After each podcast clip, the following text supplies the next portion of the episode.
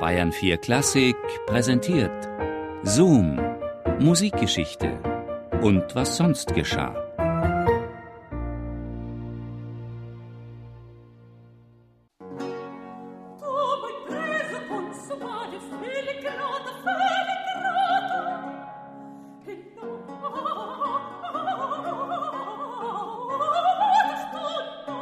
Elisabeth Schmeling wurde aus Zufall Sängerin. Als Kind lernte sie Geige. Und weil sie so gut spielte, unternahm der Vater viele Reisen durch ganz Europa und präsentierte sein Wunderkind, wo er nur konnte. In Antwerpen bezauberte sie das Publikum zum ersten Mal nicht nur mit ihrem Geigenspiel, sondern auch mit kleinen Liedern und bekam daraufhin Unterricht bei einem italienischen Gesangslehrer. Sie war zehn Jahre alt, als der Vater mit ihr nach London ging. Dort nahm sie Stunden bei dem Kastraten Pietro Domenico Paradisi. Der war so angetan von ihrer Kunst, dass er sie gern in die Lehre genommen hätte. Ihr Vater war dagegen, und sie reisten weiter nach Dublin. Die plötzliche Nachricht vom Tod der Mutter bringt die beiden zurück nach Deutschland. Mit 16 Jahren wird Elisabeth Schmeling erste Konzertsängerin in Leipzig. Der Musikdirektor Johann Adam Hiller engagiert sie für 600 Reichstaler Gehalt. Jetzt erst, so schreibt sie selbst, beschäftigt sie sich intensiv mit dem Gesang, übt vier Stunden täglich, bekommt Unterricht bei zwei Sprachlehrern sowie Klavier- und Tanzunterricht. Die Natur hatte mich mit allem, was zu einer vollkommenen Sängerin nötig ist, begünstigt. Gesundheit, Kraft, brillante Stimme, großen Umfang, reine Intonation, geläufigen Hals, einen lebhaften, leidenschaftlichen, gefühlvollen Charakter. Dem ungeachtet arbeitete ich eben so, als hätte ich nichts von alledem. In Leipzig legt Elisabeth Schmeling den Grundstein zu ihrer Karriere, erarbeitet sich einen hervorragenden Ruf. Der junge Student Johann Wolfgang von Goethe hört sie singen und ist hingerissen von ihr. Er widmet ihr ein Gedicht. Doch der Sängerin reichen die Leipziger Huldigungen nicht, sie will sich in Italien perfektionieren. Auf dem Weg dorthin besucht sie Berlin, und es kommt zu der legendären Begegnung mit König Friedrich dem Großen. Eine deutsche Sängerin? Ich könnte ebenso leicht erwarten, dass mir das Wiehern meines Pferdes Vergnügen machen könnte, soll er zunächst mal gesagt haben. Aber dann lässt er Elisabeth Schmeling doch auf sein Potsdamer Schloss kommen. Ich stellte mich ganz unbefangen hin, besah die schönen großen Gemälde, unter dessen man das Ritornell der Arie spielte, und sang dieselbe ganz gelassen hin. Der König sagte einige Male Bravo und kam am Ende der Arie zu mir, fragte, von wem ich gelernt hätte, ob ich auch vom Blatt singen könnte.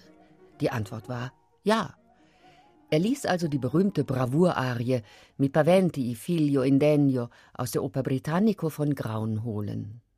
Wenn man Elisabeth Schmeling glauben kann, dann singt sie die Arie doppelt so schnell wie die große italienische Sängerin Astura. Und der König liegt ihr zu Füßen. Ein vielversprechender Beginn. Jedoch wird sie erstmal für nur zwei Jahre engagiert und nicht auf Lebenszeit, wie das bei italienischen Sängerinnen und Sängern üblich war. Dennoch, der König nennt sie ma première chanteuse, engagiert sie für die Oper und für private Gesangsvorführungen. Die Primadonna verliebt sich in den Cellisten Johann Baptist Mara, dem Lieblingsmusiker von Prinz Heinrich von Preußen, dem jüngeren Bruder von König Friedrich. Die beiden wollen nach Italien, aber Friedrich der Große ist dagegen, sein Juwel hat gefälligst in Berlin zu bleiben. Als sich die Liebenden treffen, stürzt ein Polizeimeister mit zwölf Wachen ins Zimmer. Der Liebhaber wird abgeführt und nach Marienburg gebracht. Ein Warnsignal, das Elisabeth Schmeling versteht. Nach kurzer Zeit wird ihr zukünftiger Gatte freigelassen. Die beiden heiraten und bleiben in Charlottenburg. Als die Sängerin, die sich nun Elisabeth Mara nennt, dann ein lukratives Angebot aus London erhält, bittet sie den König um Urlaub. Doch der lehnt ab. Widerwillig bleibt Elisabeth Mara in Berlin, singt weiter an der Oper. 1772 wird dort Johann Friedrich Reichardt Kapellmeister, sehr zum Missfallen der Sängerin. Beim Einstudieren von Reichardts erster Oper kommt es dann zum Eklat. Elisabeth Mara hatte vom König die Erlaubnis, sich immer ein paar Extra-Arien auszusuchen, in denen sie ihre Gesangsfähigkeiten vollends zur Geltung bringen konnte, und diese Arien wurden dann auch in die fertige Oper einfach integriert.